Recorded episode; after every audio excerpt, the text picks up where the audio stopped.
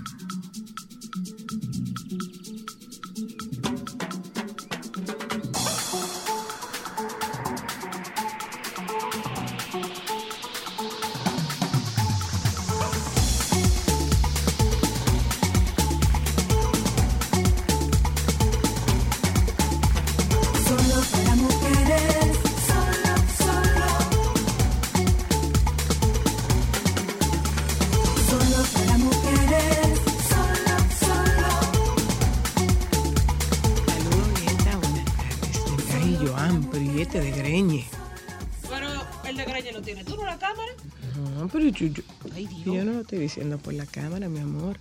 Me estoy refiriendo justamente a mí, que estoy de Lo que pasa es que como dijiste Joan y este de Greñe, yo dije, No, no, pero Joan no, no, te Estoy de greña yo, estoy de greña yo, estoy de greña yo, muy de greña. Muy de greña yo. Eso fue que Eh. tuviste una sesión de amor muy intensa esta mañana y probablemente te despeinaste por eso. Oh, Dios mío. Con los dos menores. Se oye peor. Yo traté de arreglar y yo creo que se oye peor, ¿verdad? Con los dos menores nietos tuyos. Bueno. Déjame yo callarme, bebeme el café. Yo creo que yo debería hablar poco. Joan, Joan, si tú puedes entrar, entra aquí. Me avisa. Peínate un ching. No, hombre, déjalo así. Que su día se parezca a eso. Entra, mira, Joan. mira, mira, entra. Joan, mira, Joan, por favor. Entra, Joan. Ay, Dios mío. Mira, mira, mira, mira, mira, mira, mira, mira. Aquí está. A cualquiera se le arregle el día. Ojalá. Espérate. Ay, Dios mío. Miren esa cosa. Ojalá. ¿Cómo es? Shubaba. eh, eh, tú estás viendo qué cosa más bonita. Ay, señores, pero déjenme enseñarle una foto a propósito de TBT. ¿De quién? Dale, Joan. ¿Tuya? Dale, Joan. A propósito de TBT. En esa misma cámara. A propósito de Jueves y TBT. Dale. Ay, santo. Para, ¿Para, lo que duda? Para quien haya puesto en duda que yo me casé, mire. Sí, me casé. Me- no, con él no. Ese es mi Su hermano. sería incesto. Eso sería incesto. Ese es mi hermano, que fue mi padrino, pero sí, yo me casé, yo me casé. Sí, yo me casé. casó. Estuve casada, estuve casada. ¿Eh? No, no, y además no podía, el cuarto año, ahí, el cuarto año, no, no, no, no. Sí, hombre, ahí- ahí no. Ahí, no, Ahí no, no. no lo hicimos ahí. No se pudo. Miren, oyenta, saludos, buenas tardes. Oh Dios, un insecto, digo un insecto, un incendio afecta una granja de pollo en el molino perteneciente al cruce de Guayacanes de la provincia Valverde. Oh. Varias unidades del cuerpo de bomberos llegaron al lugar del hecho para sofocar el siniestro. Ay, Dios mío. wow. Cuántas cosas. Oh, Dios mío. Guillo Sarante y Sergio Vargas se unen para ser garantes de Rochi RD ante la justicia. ¿Cómo así, tío Sergio? Dice esto. Ante la difícil situación que vive desde hace dos meses con la justicia dominicana, esto es una nota de eh, Luminarias, eh, Luminarias TV. Ante la difícil situación que vive desde hace dos meses con la justicia dominicana, Aderly Ramírez Oviedo, conocido en la música como Rochi R de los artistas, Gillo Sarante y el negrito de Villa Sergio Vargas se unieron para hacerse garante ante la justicia por el caso del popular rapero. La decisión, no, no puedo. ¿Y de dónde sobrevivió esa foto? Yo no sé, yo, yo sé que yo la tengo. decisión tomada por el zarcero y el merenguero, quienes cuentan con buena aceptación, credibilidad y manejo ante la sociedad dominicana, llega en el momento en que el caso contra Roche RD toma un nuevo giro. Muy bien. Dice esto aquí. Buscando noticias, buscando noticias, buscando noticias. Una nota de nuestra amiga querida Dilia Leticia. En nombre de mis hijas Isabel y Elia, quiero dar las gracias a todas las personas que por alguna vía nos han escrito o enviado mensajes con tantas muestras de cariño, apoyo y solidaridad expresadas por la irreparable y dolorosa pérdida de mi hermano Orlando. Solo pedimos que nos acompañen con sus oraciones, buenas energías, amor, para poder atravesar este dolor.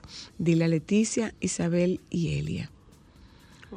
Dice aquí que tras la muerte del ministro de Medio Ambiente, Orlando Jorge Mera, o la muerte o el asesinato, la seguridad del Palacio de Justicia del Distrito Nacional refuerza los controles de revisión a la entrada de esa entidad.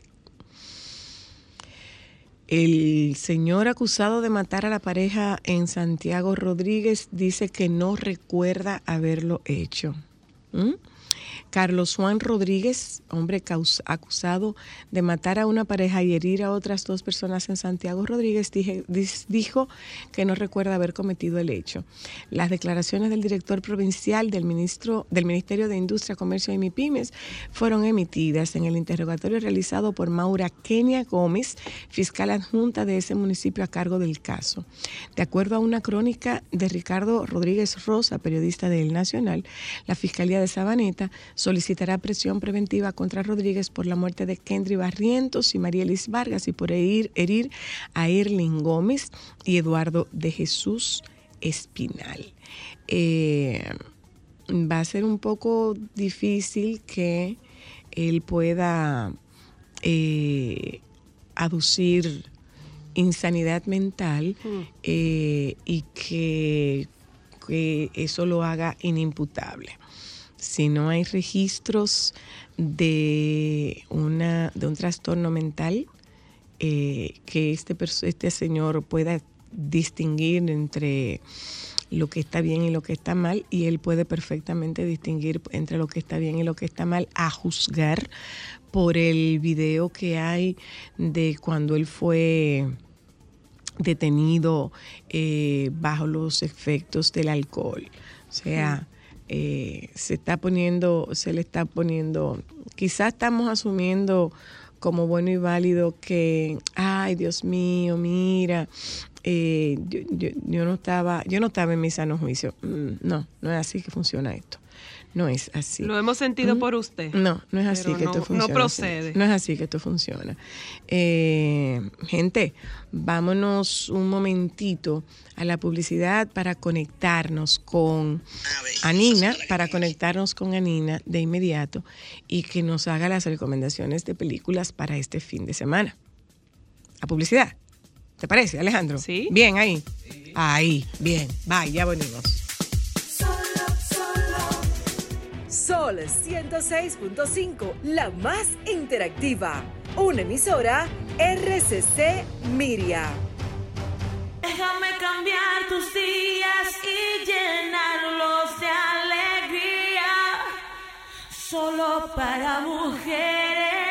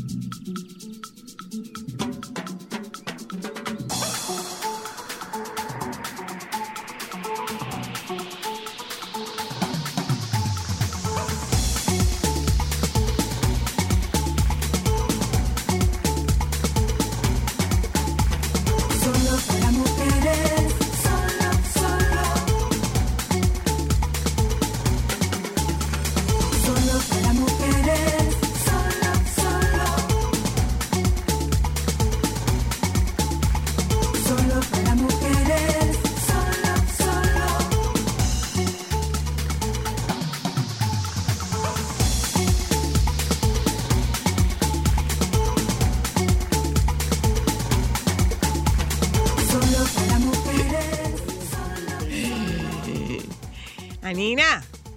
Hola, buenas Hola, tardes. cariño, ¿cómo, están? estás? Esta vez nos tocó a nosotras. Oh, muy bien. Esta ¿Cómo vez nos tocó a nosotros el? Twitter dañado. Nos tocó. Ah, Sí. ya, bueno.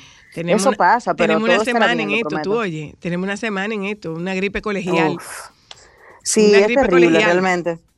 Es muy, muy terrible lo que está sucediendo con esta gripe en este país. Traída No desde COVID, el, traída desde el gripe. cole- No, no es COVID. No COVID porque yo me hice Exacto. Mm, mm, y no, no. Pero, pero, pero, la gripe mala. La gripe Sí. mala. Esta sí es la gripe. Esta sí es la gripe sí mala, de verdad. Esta sí es la gripe mala de verdad. Cuéntame de ti. Cuéntame. Bueno, pues yo, eh, bueno, aquí ya tú sabes, llegando al final casi de una semana eh, que se ha sentido, si yo pensaba que el mes de mayo había sido un mes complicado, eh, el mes de junio apenas empieza y nos lleva, nos lleva bien, ay, nos lleva bien pesados a todos, Sí. es la realidad, ha sido una semana terrible, terrible para nuestro país. eh, sobre todo, pero, pero aquí estamos y hay que seguir adelante y tratar de sacar el ánimo para continuar el trabajo y, y sobre todo porque, como bien me, me decía nuestra querida Cristal, ya los chicos andan de vacaciones y ahora hay que enfocarse en nuevos Contenido asuntos. para ellos. Nuevos asuntos, porque hay que... Alguien, alguien preguntaba esta mañana, tengo un amigo que no estaba muy claro en lo que era un campamento de verano. Ajá. Y, y yo le decía, pero es que yo no puedo creer que yo tenga que explicarte lo que es un campamento de verano. Primero, porque tienes, ni- eh, tienes niños. Y segundo, porque realmente hay que buscarle qué hacer a los muchachos durante las vacaciones del colegio. Hay que buscar. Y la, y la verdad es que parte de- del encanto, digamos, que de las vacaciones de los niños, es que pasa más tiempo en casa y uno puede programar quizás noches familiares. Y las noches familiares a mí me Mm. encanta compartirla Ah, sí. con mis hijos, porque eh, uno se va en modo, si se queda en la casa, por ejemplo, pues hacer palomitas de maíz o compartir una pizza y luego ver una buena película, una película sí. familiar, Ah, sí. o quizás ir al cine. Y, Sí. y me encanta de verdad, es una de las cosas favoritas de ellos cuando nos sentamos simplemente a ver algo juntos. ¿Ok? Ok. ¿Cuáles son las recomendaciones para esa población? Bueno, es una, es una muy buena época, de hecho, hay una buena zafra, digamos, de, de material que, que viene en camino o que ya está disponible para las personas que andan eh, buscando qué hacer con sus hijos. Por ejemplo, próximamente llegarán a los cines locales eh, películas como Lightyear, que es la, la nueva película en solitario de Buzz Lightyear, a quien conocimos en la saga de Toy Story. Eh, ya la próxima semana los niños y los padres podrán disfrutar de esta película. Tú sabes que las películas de Disney y Pixar, los padres la disfrutan más que los niños, Sí. pero los niños se la disfrutan muchísimo. Y la verdad es que viene por aquí esta película que nos muestra eh, las aventuras de Buzz Lightyear en el espacio, ¿ok? Mm. Exactamente. No Esas aventuras de, la, de Se las va que él tanto solo. habla. Él solo. Es él solo. Ok. O sea, es, es su historia de, de todas las cosas, todas esas cosas que él pasó y las historias que acumuló antes de convertirse en ese juguete que vimos en Toy Story. O sea, que pudiéramos catalogarlo como parte de una, eh, como si fuese una precuela, donde conocemos los orígenes de este personaje, pero sí me parece muy divertido el hecho de que, de que veamos, lo veamos ya en su entorno original, donde él, eh, pues, eh, saca todo el material para entonces hacer esas eh, reencarnaciones dentro del universo de Toy Story. Así Ay, que pero qué creo que es una, una de las más de las más esperadas este verano. Eh, y obviamente lo mejor de todo es que va a ser interpretado en esta ocasión por eh, Chris, ah, Chris, Chris- ay Dios mío, el Capitán América. Él va a ser la voz de Mm. Buzz Lightyear. Ay, pero qué chulo. ¿Y cuándo llega? El 16 se supone que estrena en los cines locales. En Estados Unidos se estrena el día de mañana, viernes 10. Así que para quienes estén fuera del país, sepan que ya está disponible a partir de mañana. La semana que viene entonces en los cines locales y probablemente dentro de un par de meses ya estará en las plataformas de streaming Disney Plus, que probablemente llegue bastante rápido. Pero, Porque esa ellos es, están- pero esa es una de las películas que debe verse en cine. Sí, por supuesto, Claro. la experiencia en cine aunque usted, siempre aunque es... usted repita, aunque usted repita en, en una plataforma de streaming, pero originalmente verla debe ser una maravilla, sobre todo para los. Definitivamente. Claro. Así es. En Mira, casa, en la casa estábamos viendo Wally ayer. En casa Ay, estábamos viendo Wall-E. Wally ayer. que, por fin ya se está retomando, como que siempre hay un, un- una, una película taquillera de verano. Un estreno de verano. Exacto, un estreno de verano para niños. Yo espero Bueno, yo acostumbraba, yo acostumbraba a llevar a mis hijas y a mis sobrinos. Yo era capaz de llegar al cine con 15 muchachitos. Yo No, pero siempre, con siempre es así. Yo llegaba O sea, la temporada de 15 verano, muchachitos. Yo no sé si bien. Sí, bien, Mira, no, la tem-. Bien nos portábamos. La Yo llegaba con 15 muchachitos y me decían, tuyo, yo no, no, eh, son, son los tú, lo que eres, tú, lo que eres, tú lo que eres valiente, Zoila, porque mira, Mira, yo me llevaba 15. Mira. 15 me Wow. llevaba. 15 me Pero lo- llevaba. lo cierto es que- Sentaba una que la parte al temporada lado de- mío y la otra parte delante. Y ahí de- tenía de- control. todos, todos, todos vigilados. Mira, la verdad que la temporada de verano ¿no? de cine, ese blockbuster season, como le dicen, Ujú. se llama blockbuster precisamente por el, eh, por el aditivo, el adicional de que los niños pueden ir al cine. Entonces suelen estrenarse películas de acción muy importantes o películas de superhéroes o películas familiares y de muñequitos donde la familia puede ir eh, a- todos juntos al cine porque tienen la libertad de los horarios, no tienen que levantarse tan temprano para ir a la Claro, escuela. claro. O sea que siempre hay películas infantiles que forman parte de esta cartelera. Eh, pero así como tenemos películas en el cine, también tenemos películas en las diferentes plataformas de streaming. Por ejemplo, hay una nueva versión de La Cenicienta llamada Sneakerella, ¿ok? Que qué es chulo. básicamente La Cenicienta con tenis, Con que va a tenis. estar estrenándose, eh, que ya se estrenó, perdón, en Disney Plus y está disponible para las personas que quieran verla. Es una película, una mirada, digamos que un, eh, con un twist contemporáneo a la historia de Cenicienta que conocemos habitualmente y ya esa está disponible y si usted es fan de la historia de la Cenicienta, pues puede ver esta puede ver esta nueva propuesta alrededor de la historia original Eh, y Disney Plus, que es la, digamos que la plataforma de streaming más orientada a la familia, eh, ha estado lanzando cosas muy interesantes. Por ejemplo, esta semana se estrenó la nueva serie de Marvel para televisión, que es Miss Marvel, eh, que está ya disponible y ha estado recibiendo eh, muy buenas críticas, sobre todo por el hecho de que es como una serie, primero para un público más joven, no necesariamente para el público adolescente, sino que es para Mm. los más jovencitos y les da como su primera eh, mirada o su primer personaje de introducción al universo de Marvel y a lo que puede ser el futuro de la casa Marvel con estos nuevos personajes que están llegando a la pantalla, ¿ok? Se llama Miss Marvel y ya está disponible. Ah, mira qué chulo. Yo tengo un hijo, yo tengo un hijo que todas las series las ve, o sea, ya él vio Stranger Things entera, la, la nueva temporada que salió, el volumen 1 de la temporada 4. Muy bueno. Eh, le preguntamos por el Mandalorian, ya la vio completa, o sea, yo no sé en qué tiempo él ve- o no está haciendo tarea o está viendo serie el día entero, porque la verdad es que él ¿Cómo, va más refleja, que ¿Cómo se refleja en los resultados y en las notas? No, él, está- él está como bien, o sea, Ah, él no, pues él no no está sacando mala nota. No te No, no, yo mortifiques. feliz. Sobre todo porque es tan, tan, digamos que tan, no quiero utilizar la- el término obsesivo compulsivo con las series, obsesivo con las series, pero eh, me está siguiendo los pasos, las ven un, un ratito, yo soy igual, yo me conecto con una serie y la veo rapidísimo. Bueno, mi amor, tiene aquí que- a mi salir. mamá que el hijo de gato hasta con el rabo araña.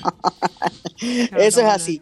Mira, otras películas que deben de tener pendientes, eh, hay una hay una, una película que trae de regreso a, a los a los populares Chip and Dale. ¿Se acuerdan de las dos ardillitas? Claro, claro que sí. Bueno, pues los Chip and Dale Rescue Rangers están de regreso y es una propuesta muy interesante porque básicamente luego de que termina la serie de ellos en la década 90, cada uno se va por su lado. Hubo uno que se queda en el pasado y es la animación tradicional 2D que conocemos, el dibujito. Y entonces hay otro que evolucionó y es 3D en animatronic y ellos dos juntos con ambas tecnologías, entonces son los protagonistas de esta nueva aventura de Chip and Dale's Rescue Rangers y la pueden ver también ahí en Disney Plus, que está disponible desde hace unos cuantos días. Em, en el cine, eh, seguimos con, para los amantes de los dinosaurios, Jurassic World está en cartelera actualmente, la pueden ir a disfrutar, es una de esas películas que a los niños les encantan, porque eh, esa fantasía de poder conocer un poquito más profundo el mundo de los dinosaurios, sean buenos o sean malos, los dinosaurios fascinan a los niños y Jurassic Park, que es toda una saga, pues nos entrega una nueva, una nueva propuesta que ya está en los cines eh, em, dominicanos y ¿Por en Estados Unidos van? llega en el día de mañana. ¿Por cuántas van? Eh, yo no sé, pero van como... Cuchumil, diría mi mamá. Eh, van muchas, esa es la realidad. Mira, otra muy popular para que los padres eh, entiendan que hay que ir al cine en este verano es la, la nueva película de los Minions. Se llama Minions, The Rise of Gru. Ah, que también. básicamente, sí, sí, nos plantea la historia de cómo Gru, cuando niño, se encontró con sus mejores amigos, los Minions, que lo ayudan a convertirse en el peor villano del mundo. Eh, entonces, esta nueva versión de la saga está ambientada en los años 70 y vemos a un pequeño, a un jovencito Gru, entonces descubrir cómo va creciendo su amistad con los Minions como Kevin, Stuart, Bob, Otto, todos estos personajes que nos encantan por terribles que son, pero la verdad es que parece una entrega más sumamente divertida toda la saga de los Minions y de mi villano favorito. Así que el primero de julio, ya primero de julio o 30 de junio ya estará disponible en los cines. Alejandro, ¿qué es lo que tú Em, celebras? Los Minions. Los Minions, Los como Minions debe son de el ser. final, claro que sí. Son lo mejor, son tan divertidos. Eh, mira, otra que viene por ahí que yo estoy esperando por segundo es la nueva entrega de Thor. Thor, Love and Thunder es la, la próxima película que nos entrega el director eh, Taika Waititi, eh, perdón, Taika Waititi. Em, una de las, de las propuestas más divertidas del universo de Marvel son las que han sido dirigidas por este director neozelandés y en esta ocasión pues ya hemos visto los avances de, de este viaje que está realizando Thor por el universo y cómo entonces llegamos a esta nueva Love and Thunder que por cierto nos va a presentar a eh, la Tora, no la Tora, la Tora que está interpretada por Natalie Portman que fue Recupera, recupera de Thor eso. Organiza esa parte. películas. Organiza esa parte La- otra la vez. Tora. Organiza esa parte. La Tora Hay un- como hay- Thor con mujer. H. Con Thora. Thor femenina, la Tora, sí, la Tora, una Thor femenina, Ok. eh, que es la exnovia de Thor, que ahora es la nueva Thor, y la vemos por primera vez en este film. Así que usted va a saber que lo que van a presentar está sumamente interesante y hay que pasar por el cine a partir del 7 de julio a ver lo que, lo que nos traen en esta ocasión, definitivamente. Ok. Eh, Hay hay, mucho. mucho. hay mucho que ver, de verdad que sí que hay muchas cosas. Y para, para la, a partir del mes de agosto también vienen nuevas películas, viene la nueva versión de Pinocho, viene una nueva película del gato con botas, volveremos Mm. a ver a Antonio Banderas interpretar a Puss in Boots. Formidable. Yo creo que es Vienen, mejores vienen papeles. muchas cosas, muchas cosas. Hocus Pocus 2, viene Disenchanted, Peter Pan y Wendy, otra película. O sea, la verdad que viene, viene mucho material y qué bueno que la industria se está recuperando y que nos están brindando nuevas propuestas para poder verla en familia y compartir con nuestros hijos, porque hay que sacar el tiempo para darles esos momentitos que nos van a marcar la diferencia eh, de las mejores experiencias cuando estemos más viejitos, digámoslo de esa manera. Tuve como, como Zoila, que se acuerda cuando llevaba 15 muchachos al cine. Sí. No, o sea, no estoy Sí. entendiendo. No estoy entendiendo. Si tú, si tú fueras tan amable de repetirme para ver si Ah, yo entiendo. No, no, no. O sea, Las buenas más viejito memorias, y las así no, como no, soy. no. la- Escucha la oración otra vez. Escucha digo, la oración sí, otra pero- vez. pero Más viejito, refería- así como soy la. Pero claro, porque me refería Ah, a porque crear lo esas memorias tan No, no esa parte, sino lo de la memoria, crear buenas memorias. Fíjate cómo tú rápidamente recordaste lo Pero hermoso tú pudiste haber dicho eso de otra forma. 15 mucho, sí, eh, sí, mm, perdón, tienes toda la razón. Y es el Te momento quiero, de crear esas Te quiero. bye bye, buen fin de hasta la semana chicas. próxima, Nina. Un besito.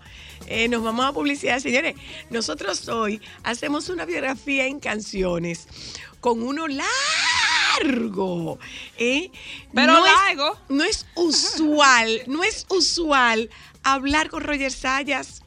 No es usual Si hablar la con Roger Sayas. el personaje que Eh, es, Roger es el personaje. es un personaje. Pero Roger tiene muchísimas cosas y nosotros vamos a conversar sobre po- po- parte, una parte de esas cosas de Roger Sayas. De esto va nuestro programa en la tarde de hoy. Una biografía en canciones con Roger Sayas. Sol 106.5, la más interactiva. Una emisora RCC Miria. Más cerca. Déjame cambiar tus días y llenarlos de alegría. Solo para mujeres. ¿Dónde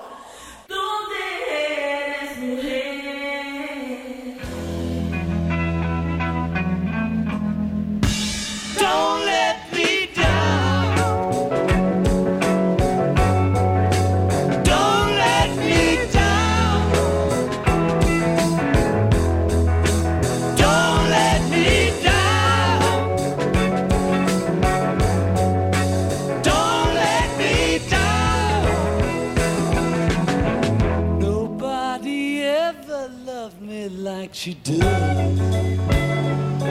She does. Yes, she does. And if somebody muchísimo, yo tengo muchísima alegría de poder hablar con Roger Sayas en la tarde de hoy en Solo para Mujeres. Ya nos habíamos preguntado cómo estábamos, dijimos, bueno, pues hay que decir que bien, pues, bien, pero, pero, pero realmente con, con una curita Sí. en el corazón. Eh, yo conozco a Roger, señores, de, de bien atrás, bien atrás, bien atrás, bien atrás, bien atrás, bien atrás. Desde hace 50 libras. De hace. Más o menos. Más o menos. Y nos unen, nos unen cariños y afectos muy, muy sólidos. Eh, yo te conozco, bueno, casado con Linda. Sí. Sí. Cuando íbamos al show del mediodía. Sí, Y ya sí. tú te imaginas de antes de eso. Desde antes, desde antes de eso, desde antes de eso. Y queríamos hablar, o sea, tú sabes que hace mucho tiempo yo he querido, Roger, hacer un programa con voces que no son las voces principales. Eh, yo he querido hacer yo he querido hacer programa con los coros de, de los, de los bachateros, por ejemplo, porque son un gran soporte. Claro. ¿Mm? Definitivamente son un gran soporte.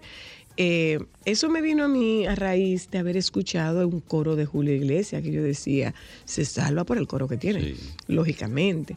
Pero sentí el deseo de hablar, lo hicimos una, en su momento con Ada, y tenía el deseo de hablar contigo y conocer un poco más de ese Roger que está más allá del Roger Sayas de Juan Luis Guerra. Sí.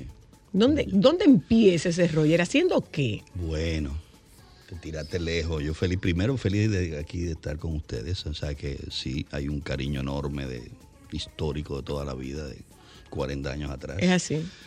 y más. Eh, yo empiezo en mi camino con la música, yo empiezo de los 10 años a estudiar piano con Diana Ida Taveras, hermana de Jorge Taveras, madre de Marco Hernández, mi hermano de los 10 años de edad, que el día que mi papá me llevó a inscribirme en la academia Juan Sebastián Bach, él salió a echar vainas porque él tocaba muchísimo. Desde carajito ya estaba a un nivel bastante alto. Gracias.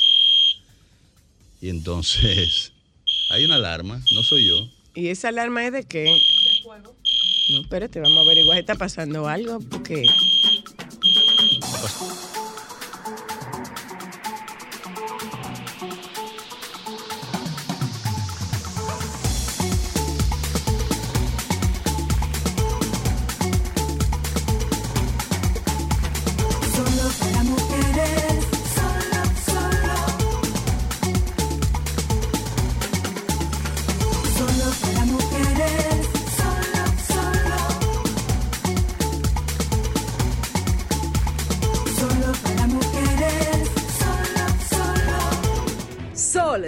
106.5, la más interactiva. Una emisora RCC Miria.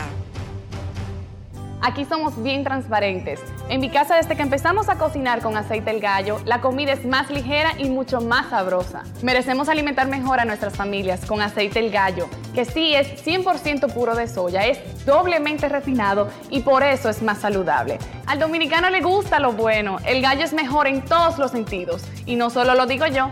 Lo digo yo. Para comidas más ligeras y mucho más sabrosas, aceite el gallo, 100% puro de soya. Estás escuchando Solo para Mujeres.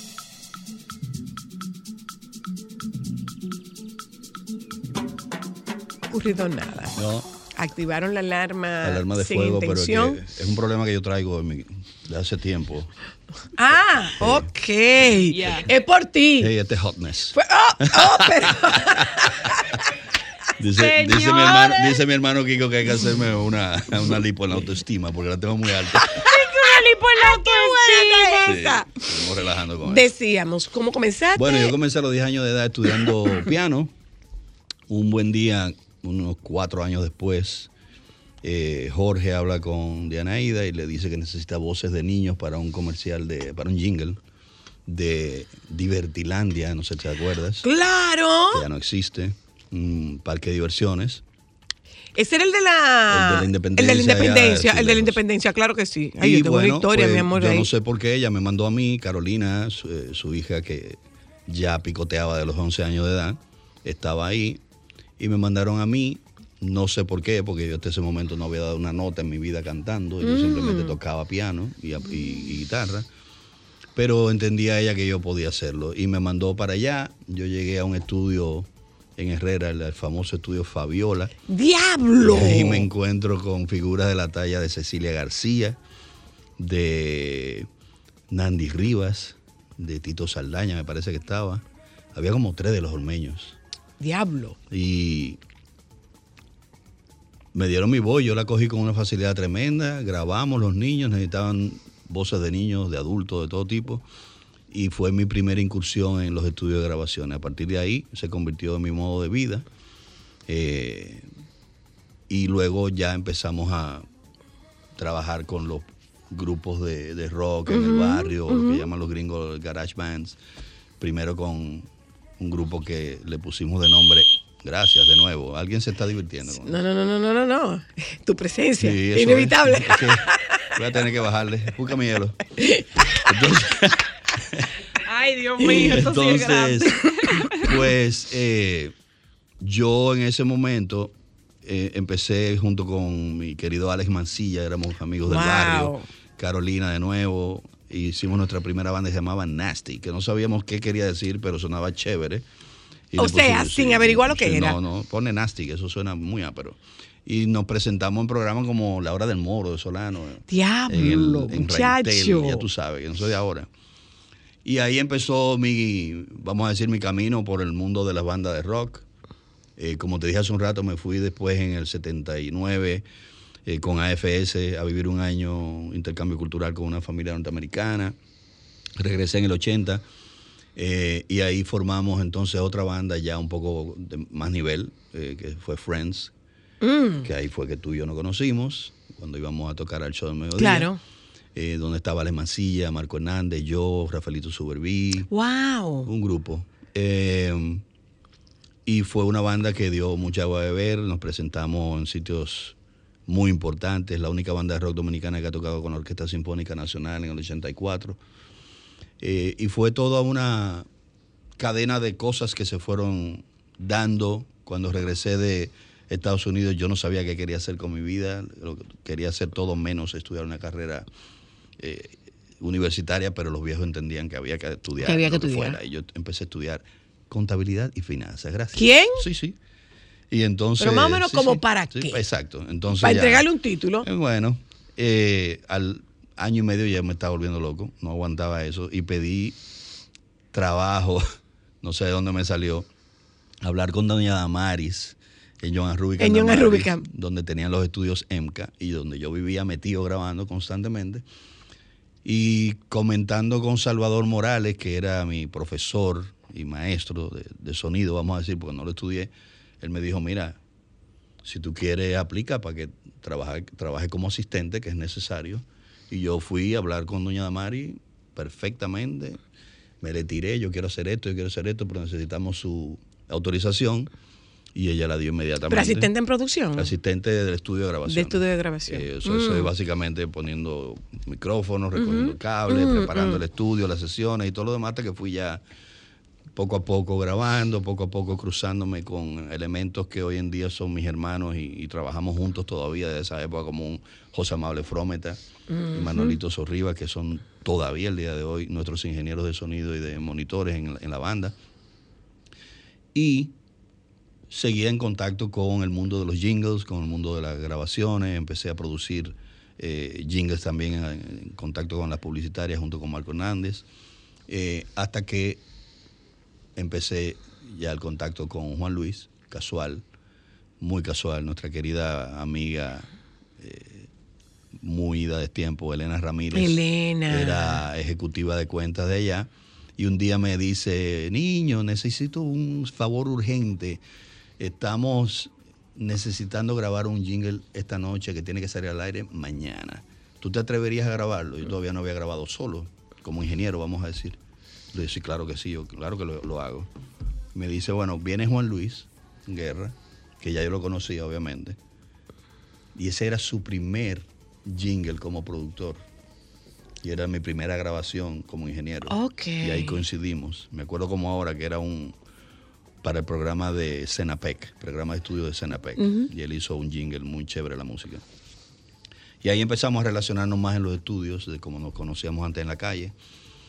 Y se fueron dando las cosas. Pero el grupo no estaba hecho el grupo todavía. no existía, el grupo... Toda- to- todavía no está mudanza y acarreo. No, no, no, todavía No, no, no. está soplando siquiera. Ujú. Eh, yo empiezo con 440 y, y yo siempre relajo que, el- que yo soy el Ringo Starr de la banda, porque cuando sale el grupo original que se juntan a, a ensayar en casa de Maridalia, los arreglos que Juan Luis había transcrito en Boston eran ellos tres con Felipe Sánchez, un gran músico nuestro, bajista, pianista, cantante. Pero Felipe era estudiante de, de, de- de medicina y no le daba el tiempo. Mm. Le dijimos que no podía seguir con los ensayos. Porque no era una intención de salir con un grupo, vamos a decir, a la calle.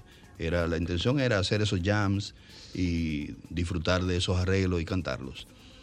Y un día en el estudio él me dice, mira, estamos haciendo esto, esto y esto, el cual ya yo sabía que se estaban juntando porque la comunidad de los músicos y cantantes de estudio es muy pequeña. Eh, y yo me moría de la envidia de saber que estaban haciendo esto y, y las canciones que estaban montando, que todos las conocíamos también, canciones de Manhattan Transfer y cosas así. Mm. Me dije, mira, Felipe no puede seguir y estábamos hablando de, de probarte, a ver. Pero claro, viejo. ¿Y tú dijiste que sí? De una vez. ¿No te diste importancia? No, no, no, al contrario. Bueno, yo lo voy a Tenía pensar. un lado hinchado, que yo creo que para salir de mí fue que me llamaron. Porque yo era un, yo era un chamaco de 23 años solamente cuando yo, cuando yo entré al grupo, ¿entiendes? Yo era un carajito. Y Wow. cuando yo fui a, a que me probaran, a audicionar, yo sabía qué canción estaba ensayando. Por mi lado yo me la fui aprendiendo, sabiendo ¿En cuál iba a ser mi voz. Y me fui aprendiendo mi voz aparte. Y cuando yo llegué al ensayo, pues yo llegué hasta donde habían llegado con Felipe. Con Felipe. E inmediatamente me dijeron, ok, tú te quedas. Fue así. Musicalmente, ¿cómo tú te ibas alimentando desde esos Uf. nueve años hasta ese, hasta el momento de, de estar cerca de donde se hace música? Sí. Bueno, mira, en mi, en mi casa siempre había música sonando. Eh, mi padre tenía un primo hermano que fue Papito Sayas Bazán, que era pianista de la orquesta de Félix del Rosario. Muchos años fue pianista de la, de la orquesta de Félix del Rosario. Entonces en mi casa siempre sonaba música. Mi mamá hacía oficio escuchando a Sandro, dando gritos y oyendo Pero penas por supuesto, amargadas. pena, claro. Eh, Rafael de España. no, se oía a Sandro, no oía a Rafael. No, no, no, había, No, había porque, una rivalidad. porque había una rivalidad Sí, peor sí, que la de Vigiana y Yo Olga vivía Lara. muy cerca de- del, del, del cine Independencia porque vivíamos en la Santomé con Mercedes y cada vez que estrenaban una película de esos dos, ya tú sabes, el gentío para allá. Casualmente Juan Luis, el patio de Juan Luis daba al, patio del cine. Del cine. O sea que en algún momento nos habremos cruzado por ahí. Pero sí yo todo el tiempo estaba como que en contacto con la música hasta que ya nos mudamos de Ciudad Nueva para Honduras y ahí empieza el asunto y yo siempre amé la batería. Y me regalaron una batería de la Margarita que duró literalmente un día porque no eran parchos de batería, eran como de cartón. Y Mm, dos, tres palos la de baratate. Y yo le hacía los parchos de cartulina. Obviamente mi papá no quería ese escándalo en la casa. Y el día que me, y el día que me preguntó si yo si me gustaba algún instrumento para yo estudiar música, yo le dije que claro que sí, la batería. La batería. Me dijo, no, no, no, eso se- otra. Eso se aprende de, de oído. Dime otro. Pero yo no sabía que era con intenciones de ponerme en clases. Yo, qué sé yo, piano, clase de piano. Piano, para allá va. Entonces yo adoraba el piano, pero no tenía la disciplina del estudio, no me apasionaba como la batería, ¿entiendes? Entonces como a los, que a los cuatro años ya yo estaba aprendiendo a tocar guitarra, que era mi hermana la que estaba en clase, pero yo me la aprendía mejor que ella. Y de fresco me, apareció un día en la clase porque ella estaba enferma con su guitarra y sus libros. Y me dice el profesor que todo hace aquí. Yo, "No, que mi hermana A coger está- la clase de mi Está hermana. enferma y yo vine a tomar clase por ella. Tú miras Y tu isla, o sea, tú fuiste a sustituirla. Sí, malo de la risa. Y dice, pero tú tocas más que tu hermana. Y yo, yo sé. Y yo, pero ven, sigue, sigue, sigue viniendo a la clase. Claro. yo seguí Y, entonces dejaste el piano y te fuiste para la piano, guitarra. seguí con la guitarra. Ahí empezamos entonces con los grupitos de rock. Y en, en el primero que estuve, Nasty, que mencioné hace un rato, yo empecé primero como tecladista, tocando un órgano de la mamá de Alex que ella odiaba prestarnos. no le gustaba para nada. Cada vez que yo llegaba me miraba mal. Y, Y que ahí viene este y había que órgano. prenderlo a las 2 de la tarde para enseñar a las 4 en lo que calentaba. una En lo que calentaba. Vintage. Eh, sí, y bueno, fueron épocas maravillosas porque era literalmente una banda del barrio. Todos éramos del barrio. Carolina, Marco, eh, ¿Dónde yo, ensayaban? en casa de Ale Mancilla. Eh, en Atala, ahí mismo yo vivía en Honduras, pero yo era ciudadano de Atala. Cruzaba todos los días porque Atala eran tres calles. Sí, claro. Honduras era más grande. Claro. Y entonces yo me pasaba el día, llegaba al colegio, hacía mi tarea y cogía para allá y yo no llegaba hasta la noche. Yo vivía metido en casa de Marco, esa es mi, esa es mi segunda familia. Y ahí fue desarrollándome ya con los grupitos de rock y evolucionando. Después que, como dije, cuando regresé de AFS, pues ya era otro nivel el que teníamos todos. ¿Qué tú músicos. consumías internacionalmente, Roger? Obviamente mi primera y y más grande influencia fueron los Beatles. Yo escuché a esa gente y yo dije, yo quiero eso, yo quiero ser así, yo quiero hacer lo que ellos hacen. Yo quedé prendado a McCartney y de su genio y de su entrega y del amor por la música. Yo recuerdo que vi una foto en el periódico después que los Beatles desaparecieron de McCartney en un marching band en la calle tocando flauta. Y Yo me quedé- ¿Ah, sí? Yo dije, "Eh, eso es lo que demuestra que este tipo no puede vivir sin la música. Sin la música, ¿Qué claro. necesidad tiene? ¿entiendes? Claro, claro. Con la fortuna que tiene. Y aún hoy, a los 80 años de O edad, sea, este hombre haciendo. siendo quien era en un en marching un band. marching band, bufeando en Liverpool, en uniformado y todo, con una flautita. Entonces son, son cosas O sea, que eso era pasión. Es pasión total, que no lo necesita por el dinero que tiene. Y todavía hoy, con 80 años, sigue haciendo tres horas de, de concierto y, y giras astronómicas, ¿entiendes? Eh, y fue algo que me marcó desde el principio. Ya cuando empecé a escuchar música de los Beatles, pues obviamente me empecé a ir por ahí ya con los rockeros de los, de los 70s, Eric Clapton, Mm. eh, Genesis al principio cuando era Peter Gabriel, con obviamente gente como, bueno, rock progresivo, Yes, que era algo que no era para nada comercial, pero eran piezas muy complicadas que nosotros de fresco nos atrevíamos a, a tratar de montarlas. Nosotros teníamos una capacidad auditiva de montar las cosas bien rápido. Lo primero es que los cuatro que cantábamos en el grupo éramos jingleros todos. Ah, y se nos facilitaba Sí, sí, sí, armonizar. sí. Y nosotros, para el primer concierto de Friends, que fue en el, en el Dominico Americano, eh, wow, el auditorio, el ¿cómo era que se auditorio? Dominico, eh, y el, el manager nuestro era Ramón Pumarol, que en paz descanse. Y Diantre, el Puma. el Puma hizo una publicidad súper efectiva porque lo que dio fue... Que era el del grupo de locutores Sí. de H&N. En esa época Claro. las estrellas eran él y Julie Carlos. Julie Carlos, claro. Y ellos servían de presentadores cuando King Sánchez hacía los festivales de verano Tuangi en el Hotel Olimpia, en el Cine. Olimpia. Nosotros íbamos los viernes en la noche, terminamos de ver la película que fuera que estuvieran dando, a veces cosas que no estaban permitidas para nuestra edad, pero hacíamos yuca ahí esperando.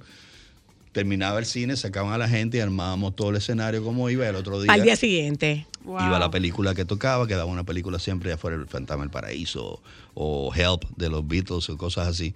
Y luego un concierto, y ellos eran los, los animadores. El Yo llegué ahí a concierto de eso, el claro que sí. Cuando nos vio, bueno, Ay, ¿cómo se llamaba con Nelson? Había otro grupo. Nelson, no, Nelson Ceballos cantaba con No, nosotros. no, no, no, no, no, no, Dios mío. Esto era ya en Cinemacentro. ¿Cómo se llamaba ese grupo? Sí, sí, yo recuerdo. ¿Cómo se llamaba ese dices. grupo? Sí, hombre, ¿Te acuerdas? En Que- Cinemacentro se hacía el, el último concierto, eh, que era una banda que dirigía Luis José Mella. Sí. Que estaba Nelson y estaba esta otra muchacha que cantaba, diantre. María Luisa, me parece que era. Diantre, no me acuerdo. Era una super banda. Que Pero, y, y, llegábamos a ver los matines. Sí, sí, sí, era, sí. era matiné full. Y fue una gran escuela, coger calle así de pequeño. Nosotros de carajito estábamos tocando pueblos. Íbamos a La Vega a ¿En tocar, íbamos a serio? Santiago, sí, sí, sí. ¿Y de vuelta o, o No, dormían no, en la casa vuelta. de gente Bueno, del nosotros pueblo? tocamos en Jarabacoa. Porque era otra cosa. Tocamos en Jarabacoa y supimos dormir, dormir en el carro, porque no había habitaciones. Wow. Y tocábamos y era así, o sea, guayamos la yuca, de verdad. Y con el tiempo también, eh, justo antes de 440. ¿Y de rock en español? Miren, en la época la influencia anglosajona era muy fuerte. Sí, Todavía el rock en español cierto. no era lo que es ahora, para nada, ni cerca. Eh, te puedo decir que en la época que yo crecí no había rock en español, vamos a decir, notorio. Eh, quizá podía llegar un Miguel Ríos eh, de España, pero alguien hace- No pero llegaba- no llegaba Sa- no llegaba Sabina. No, no, no. Todavía no. No, no. existían, pero no, no, no, no llegaban a No, era. Miguel Río. Era todo, todo anglosajón, era mucho norteamericano, mucho inglés, principalmente inglés. Y nosotros en esa época lo montábamos todo, todo lo que nos cruzara por enfrente. Ya con, con Friends, que era una banda con mucho más experiencia y más profesional, pues nos atrevíamos a montar temas complicadísimos de Rush, de Kansas. Eh, y teníamos una gran disciplina de trabajo, de trancarnos días y días y días en una ¿De dónde le vino esa disciplina, Roger? Yo creo que la misma, todos tuvimos cierta, cierta base eh, académica, Familiar. Ah, acad- bueno. académica y, y el mismo estudio te llevaba a pasarte, aunque no te gustara, a pasarte mucho tiempo practicando. Y yo creo que lo principal era lo mucho que nos gustaba. Y siendo gente con la que tú has crecido, mientras los demás tigres del barrio estaban en la cancha jugando básquet, nosotros estábamos en la marquesina de Ale to- tocando. Y eran una especie de mini concierto porque todo el mundo se iba para allá. Luego, Alex Mancilla se muda al segundo piso de Omar Cayam, la licorera. Sí, en el malecón. Porque era de su tío. Ah, señores, ese, arriba, era, sí, ese era ese era el el. Punto de reunión. Y nosotros ensayábamos ahí en el balcón y eso se llenaba ¿En de gente allá serio? abajo. Y eran unos mini Era un super parque- ¿entiendes? era un super parqueo. Era un super parqueo. Todo el mundo que parqueo. salía del cine cogía para allá. Y nosotros ensaya, que te ensaya, que te ensaya, y la gente gozando allá abajo. Y después bajábamos y compartíamos con todo el mundo. Eh, el único problema era que ahí vivía también el abuelo de Alex. Anda no aguantaba el escándalo. Y entonces había que esperar que él se trancara en su cuarto y empezar a sacar todo. Y cuando y poníamos de vigía a Luis Mancilla, el hermano de Alex, para que nos dijera si el viejo salía de la habitación. Y entonces bajábamos los instrumentos, nos dejábamos tocar, si él salía para, para la cocina o algo. A veces nos veía y nosotros hacíamos los locos. Pero eran, eran unos tiempos maravillosos. Y eso fue lo que nos fue dando a nosotros la calle y puliéndonos. Y ese gusto musical tuyo, ¿cómo fue cambiando? Yo creo que la relación también con otros, con otros músicos, eh, porque desde pequeños, oye, yo recuerdo una vez que estamos esperando que llegue el profesor de guitarra y señor, y que no, que el profesor no, que no llega, que no ha llegado, que no viene hoy, que va a mandar a un sustituto. Y vemos que la hora y no llega, no, que ya él está ahí abajo. Y cuando bajamos, el sustituto era Manuel Tejada, que era un What? chamaco también. Nosotros miramos de tipo calladito, entonces no hablaba nada y era Manuel, que tocaba muchísima guitarra también. Ma- Manuel se dio a conocer primero como bajista, que lo usaba Jorge Tavera, era un monstruo de bajista. Ay, Dios ¿En mío, serio? Serio, serio. Y luego que él pasó a formar parte de, de- de- de la banda que, que usaba Jorge con Wario Nex, con Wellington Valenzuela, con todo eso, eso era lo que nosotros era una veíamos. super banda. Nosotros eh, lo veíamos a ellos como esa generación a la que- a, Inalcanzable. lo que aspirábamos, ¿entiendes?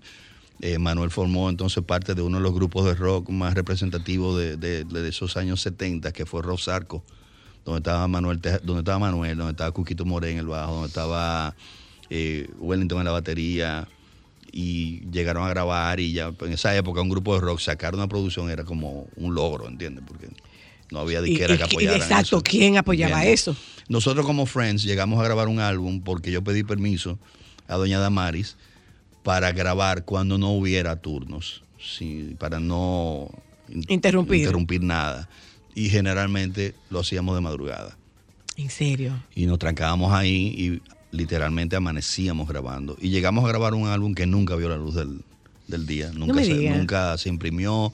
Creo que Teo Veras en una ocasión oyó un par de temas y le encantaron y él sacó un sencillo, lo imprimió un 45 y lo sonaban en la 91 y fue lo más que llegó, eso se quedó ahí guardado en archivo, en casetes, nunca salió a la radio ni nada por el estilo eh, y era un álbum súper bueno de, de- de música original, porque ya con el tiempo fuimos evolucionando, ya trabajando nuestro propio material y todo lo demás, hasta que llegó un momento en como que automáticamente hubo una pequeña parada y nadie hacía nada y es cuando yo mm, choco con 440 y mi mundo por completo cambia y pasa del rock y solo rock a bregar con la música dominicana. Fue fácil. Yo diría que no fue tan difícil como yo me lo imaginaba, porque al ser cantante de estudio teníamos una facilidad muy grande de adaptarnos, porque el cantante de estudio tiene que transmitir a través de su voz, a través de los jingles, tú tienes que vender un producto, tú Claro. tienes que ser personajes diferentes, tú tienes que hacer Hay muchas que actuar cosas. el producto. Entonces tú tienes que, que presentarlo de alguna forma. Y es muy fácil para un cantante de estudio con experiencia poder adaptar su voz a eso. Y yo, vamos a estar claros, o sea, el- nuestra música está arraigada en nosotros de carajito, te empiezan a bailar. Pero por supuesto. Entonces, por más rockero que tú seas, eso te entiende. ¿Qué pasó está con, usted- ¿qué pasó con ustedes? Ustedes no bailan mucho. Que va a seguir. No bailan pues mucho. hace mucho que no No, mi amor, ese- en ese grupo nada No, más no, no. baila, en ese grupo nada más baila Ada. No, no, no. never. Ya tú bailas. Pero yo bailo un ¿Y pillazo. Kiko? Pero ven acá, muchacho. ¿Kiko baila? Pero ¿cuándo fue la última vez que tú fuiste a un concierto? Dime. Bueno, no ¿En me acuerdo. Mira, te digo No, algo. pues eh. Yo soy tú y no toco esa tecla. Y esa Oye. tecla en este momento es muy delicada porque teníamos planes de ir a Orlando a verlo, pero, Pero su mejor se amiga no. Se lo, agrade, se lo agradezco a mi mejor amiga, se lo agradezco, pero, yo no puedo, pero no llegar, no puedo llegar a Barcelona. todos No puedo llegar a. Barcelona. No, no puedo llegar a Eso Barcelona. Mira, eh, eh, Roger, tú no mandaste una selección de temas. Ajá. ¿Cuál fue tu criterio para esa selección de temas? Mira, yo pensé en función de décadas, porque como tú acabas de decir ahora mismo, mi gusto fue evolucionando y fue cambiando. Primero por mi crecimiento, vamos a decir, como músico, y luego eh, mi, mi evolución como artista y, e, e ir ampliando eh, la música que yo escuchaba. Entonces prefería hacerlo por década porque es más significativo el cambio, diría yo. Eh, alguien que, como yo, se ha pasado la vida entera escuchando música, yo escucho música el día entero. Yo como y tengo que tener música pero puesta. ¿en qué, con, qué, ¿con qué criterio tú oyes música? Mira, para disfrutarla, para evaluarla. Un poco de todo. Yo, generalmente, bueno, pues yo entro al carro y automáticamente el teléfono está conectado a Spotify y arranca a sonar en lo último que yo haya escuchado. Si, me, si tengo algún deseo específico de algo que recién escuché, pues lo busco y lo pongo, o algún playlist que yo haya hecho. Eh, pero también me ha tocado artistas que he descubierto por algún programa de televisión o alguna serie de televisión. Inmediatamente voy y lo busco y escucho su discografía. Eh, los tapones son maravillosos para escuchar música. Para escuchar clásica. música. Sí, Clásica, sí, sí, la sí, sí, clásica sí. te relaja, evita que te busques un problema con, con alguien como que no tenga No te el control altera, que tú no te tienes. altera. Y yo amo la música clásica en todo momento, para el momento que sea, en los vuelos, en para relajarme ante un concierto, puede ser que la escuche, o sea, yo escucho música todo, todo, todo el tiempo. Todo el tiempo. Todo el tiempo. Mm. Entonces depende ya del estado de ánimo también, que tú estés, eh, a veces hasta por situaciones por las que tú estás pasando, eh, el artista se ¿Cómo, retroalimenta eso, de esas ¿cómo cosas. cambió tu gusto cuando... Cómo, ¿Cómo se cambió tu música cuando muere tu primera esposa? Mira, uno tiende a ser, no sé si los artistas en general, pero uno tiende a ser dramático en todo. Sí, en todo sí, el- eso- eso va muy ligado a la personalidad tú- artística. Sí, y tú buscas de alguna forma, no castigarte, pero sí Machacate. machacarte y tú no quieres salir de ese, de ese estado. Óyeme, yo digo, yo digo que como, como psicóloga yo digo que pocas cosas hay tan placenteras como sentirte miserable. Claro. Pero claro. adivina qué, no hay que hacer nada. No, no, no. Para no. sentirte miserable, lo único que tú tienes que hacer es ponerte ahí, Sí. a sufrir, Sí, sí, a romperte. No hay que hacer nada, ¿eh? Nada, nada. El problema está en salirte de ahí Ese adentro. Pero quédate ahí. Ese no, es eso es placentero. No, no, no, no, no, eso es maravilloso y te pone a llorar a, a cántaros. Sí, y sí. es maravilloso tú soltar eso, ¿entiendes? Sí, sí, sí, Por eso yo, al todo el que ha pasado por un trauma. No, y eso así, no tiene- eso no- eso no demanda llora, esfuerzo. Llora, llora, Eso- llora, llora todo lo que tú puedas. porque Eso Claro. es lo que te va a sanar. y Déjame ir un momento a publicidad para que tú me cuentes, Roger, cómo fue ese momento de tu vida, como es en décadas, estás casado, eh, tienes un hijo y de buenas a primeras, este, esto como yo lo conocía, Claro. se acabó. Sí, así ya es. venimos. Here comes the sun. doo-doo-doo. Here comes the sun. I say it's alright.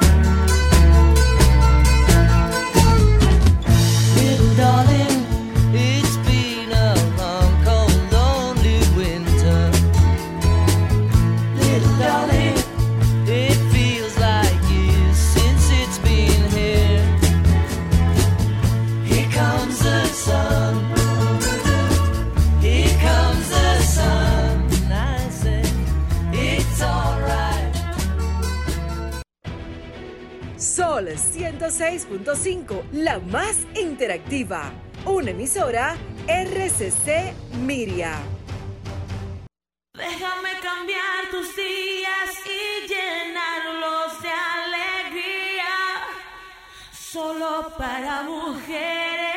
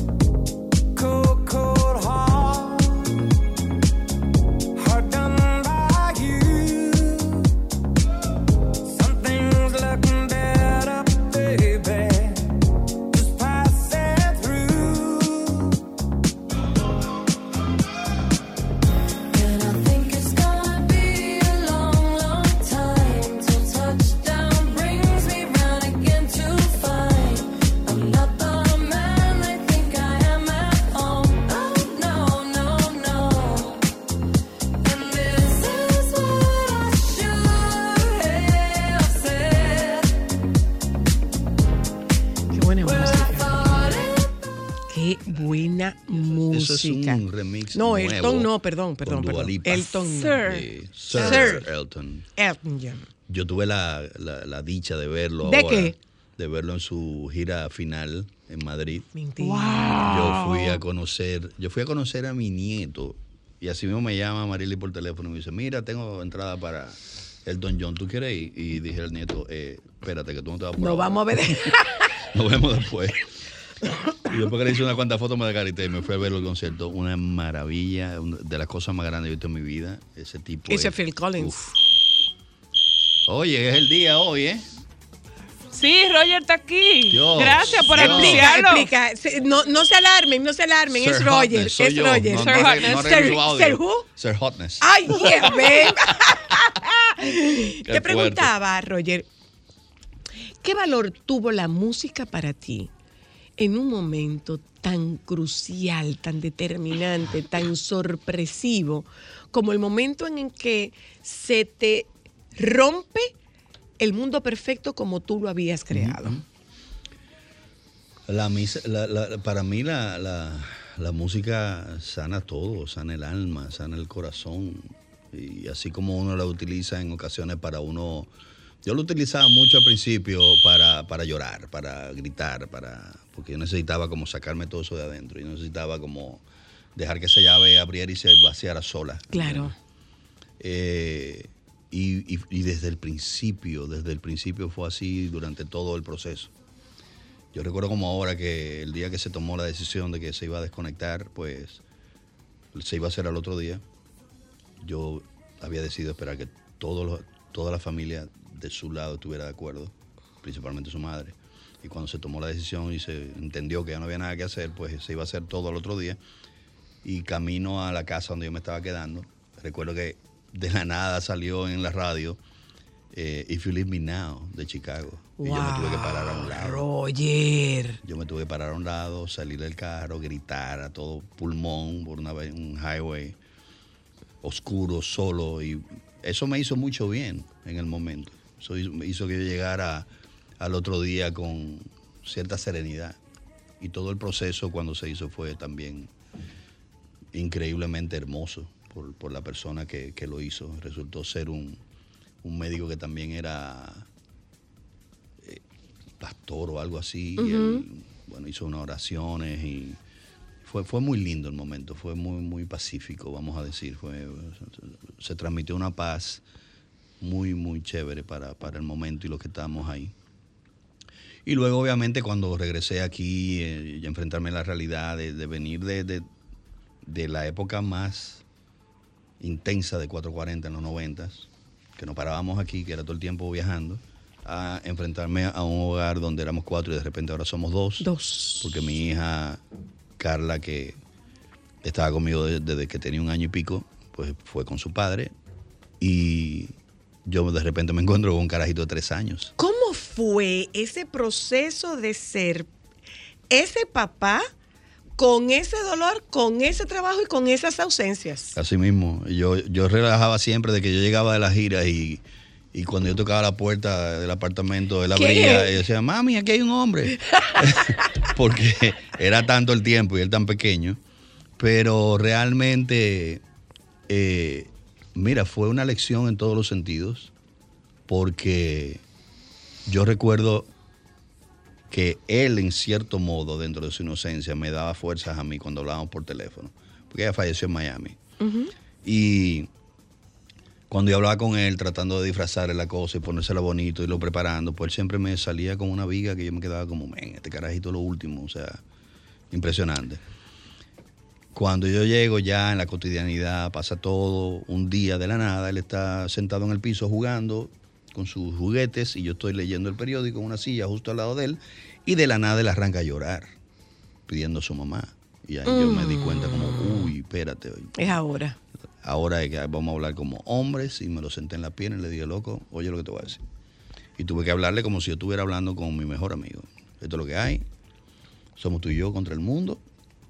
Éramos cuatro, ahora somos dos y vamos a echar para adelante. Y, y- y esto es lo que hay, loco. No hay, no hay, no hay otra. La música te sirvió para curar. Sí, sí, sí, claro que sí. Y para, había y para algo- criar allá, y, y para criar allá, Michelle, desde el amor, Sí. no desde la tristeza. No, no, bueno, no. ni ya ni Michelle es el ni ejemplo desde- más grande de una persona Ni desde la desde el lástima, ni desde la lástima a pobrecito que no a mamá. decir, claro. Totalmente porque llega un, momento, resiliente. llega un momento que los carajitos que son muy, muy sabios Sí, claro. te manipulan Uh, con esa carta. lo utilizan a su la carta favor. huerfanito. y, eh, Claro, claro. Y llega un momento que decía, no me vean con esa pendeja a mí. ¿entiendes? Que no es así.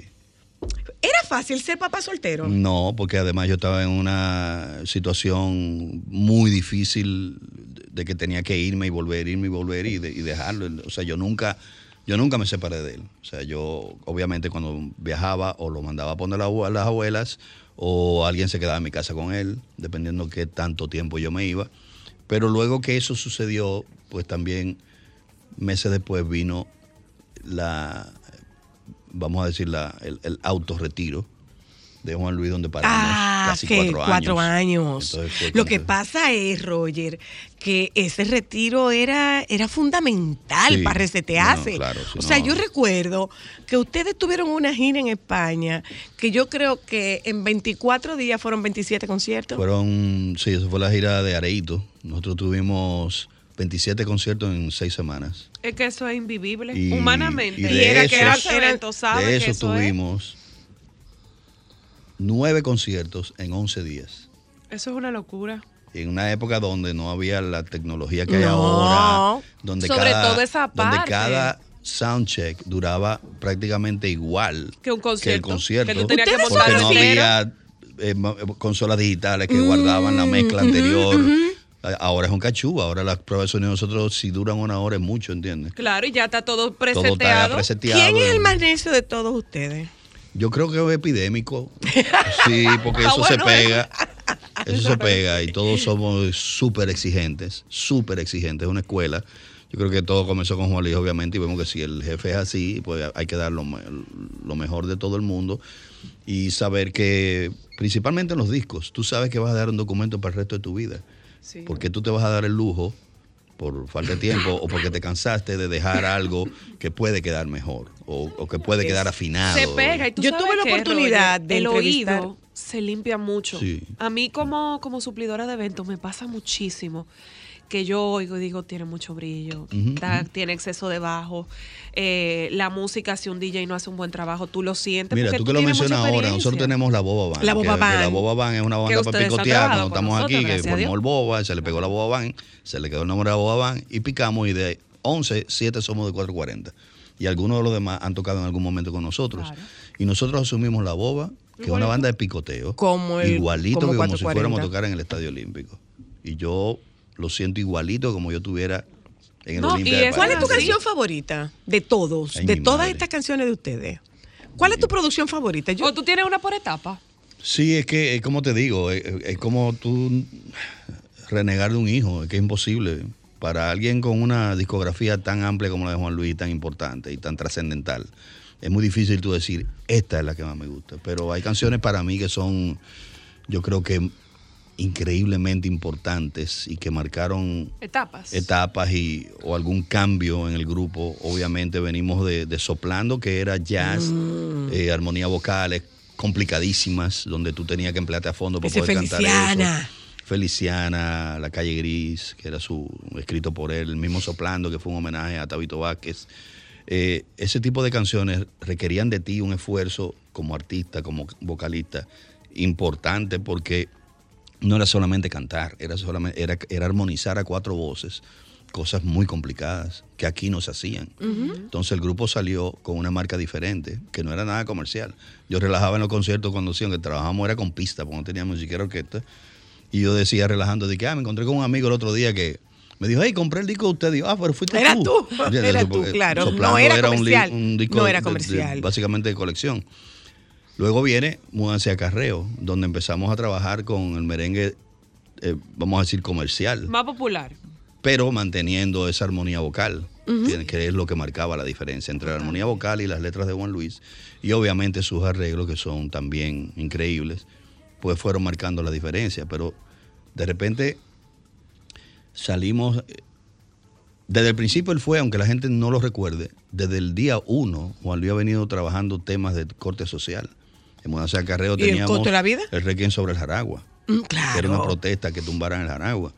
Eh, teníamos Elena. Y el co- y el costo de la vida, y el- Ojalá que de- lleva eh, café. ajá. O sea, en cada álbum hay un tema de Elena es corte una, social. es una Si de denuncia salía de la por- migración si de aquí ilegal. saliera pet- petróleo. Claro, Todos son temas cierto, súper cierto, sociales. cierto. Y, Y particularmente ese costo de la vida en un momento difícil todavía, latinoamericano. Todavía, es de los Un temas momento que más bien gustan, difícil de los temas que más latinoamericano, gustan en ¿eh? conciertos hoy en día, es ese, no, no se puede quedar fuera.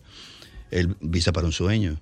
Visa para un sueño. Los dominicanos que viven fuera lloran con eso porque la tierrita los llama, ¿entiendes? Pero además de eso, pasamos luego a un cambio radical que es bachata rosa y explotar la bachata que hasta ese momento era lo que decían música de mal, de mal gusto eh, por el mensaje que tenía, eh, mi- eh, de mi- misoginia, de, de, de amargue, de que no, no era algo consumido por las masas. Música sino por- corriente. pues sí. Música No se- para gente no se- corriente. No se consideraba música que, que, que las clase media o clase alta pudiera consumir.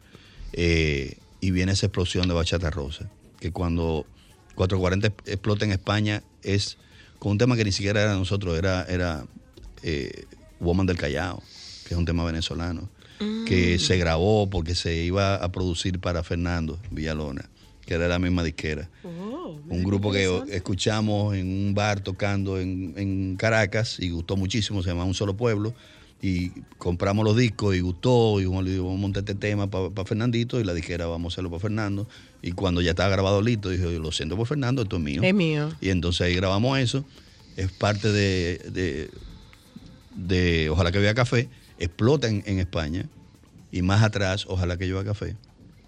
Y es cuando el grupo se da a conocer allá y fue una explosión máxima. Cuando volvemos con Bachata Rosa, hizo que las ventas de Ojalá que vea café subieran a un grado tal que teníamos los dos primeros lugares de Hiparé en ventas. Eran esos dos álbumes. Los dos. Bachata Rosa y Wow. Ojalá que lleva café en España. ¿Sabes qué? Yo una vez eh, tuve la oportunidad de entrevistar a Juan Luis hace muchos años, cuando yo estaba todavía en Colorvisión, y le pregunté que con qué sentido, que con qué criterio él escuchaba sus temas y él decía que cada vez que le escuchaba un tema de él, él estaba seguro que él pudo haberle hecho algo Claro que que sí. sonara mejor. Por eso te digo, de la, de la O sea que tú nunca te has sentado ahí un tema de ustedes porque te gusta. No, yo sí, porque Sí, yo soy tú- fan. sí, sí. Yo soy, yo, Tú oyes tema de- de todavía 440 me porque te gusta. ahora y, y pongo soplando y me lo gozo. Porque yo soy fan. Soy ¿Tú eres fan de yo soy 440? fan de 440, Tú fan sabes que número tú uno. eres la No, única persona, que, única ha persona sentado que ha aquí dicho eso. Que dice que se sienta a Sí, disfrutar la sí, sí, música yo me lo gozo, que yo me lo gozo. Claro, no todo el ¿Cómo tiempo. sería, ¿Cómo sería si tú pudieras ser público de 440? No, yo estuviera saltando como un loco. Porque es que la música de nosotros. ¿Cómo sería ¿Tú si tú por qué? pudieras ser público? Yo siempre, yo siempre he O tenido sea, esa que tú te has fantasía.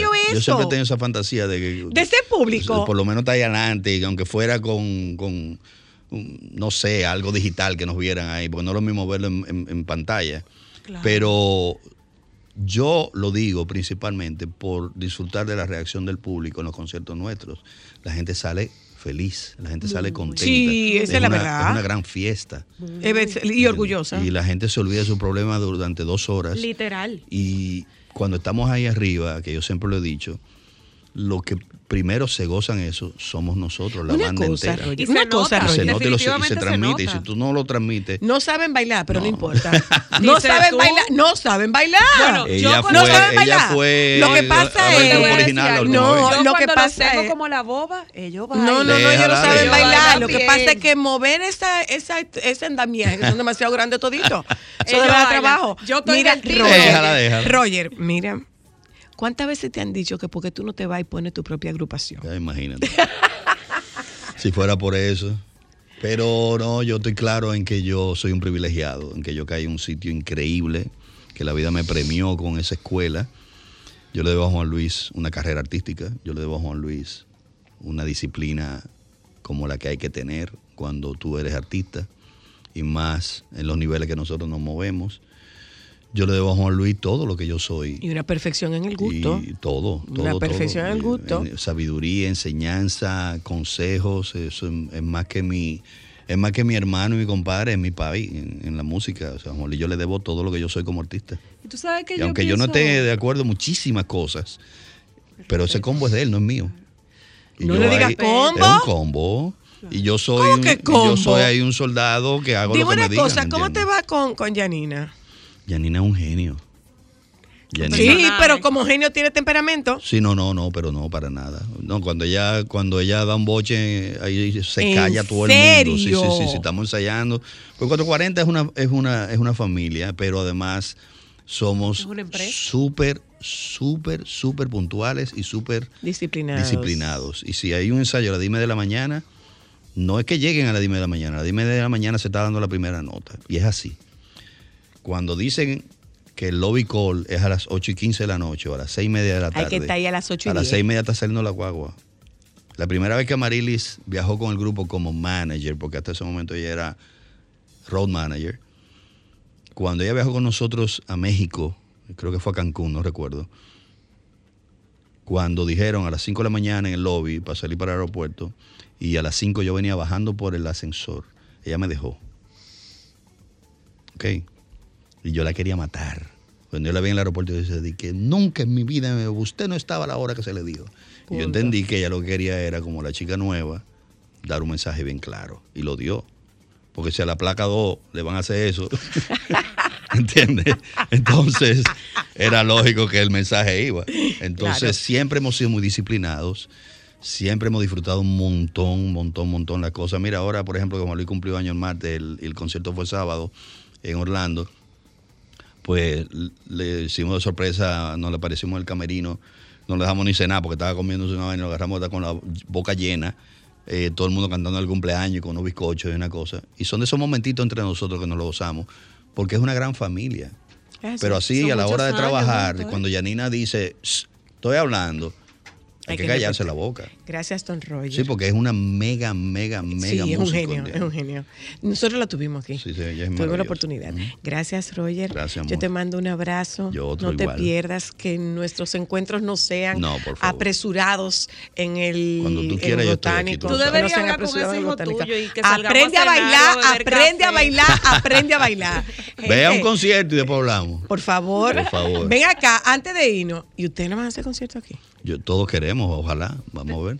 Juan Luis. Por favor, señor, señor Apiádate, apiádate, por favor. Apiádate de tu dos Tócanos aquí, tócanos aquí, Juan Luis, tócanos aquí. Eh, nos juntamos con ustedes mañana, si Dios quiere. Hoy es jueves, ¿verdad? Sí, O sea que no podemos ver el viernes. Ya llegó el Eh, doctor Nieves. No sé si aquí del Usted no tiene media hora aquí. Mire, entra por esa usted, puerta. vamos a ver, ¿usted quiere trabajar con migraña o sin migraña? Sin migraña. Sin ninguna. Entonces. No, hombre, señores, nos juntamos mañana.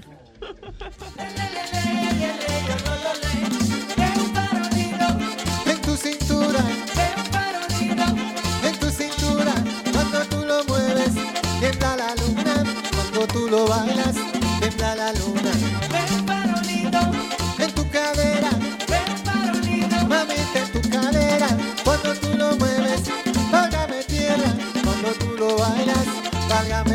tierra, tierra. Un farolito, tu cintura. Ve un farolito, Ombligo en luna, ve un farolito, en las estrellas. ve un farolito. Tu amor me espera. Sol 106.5, la más interactiva. Una emisora RCC Miria.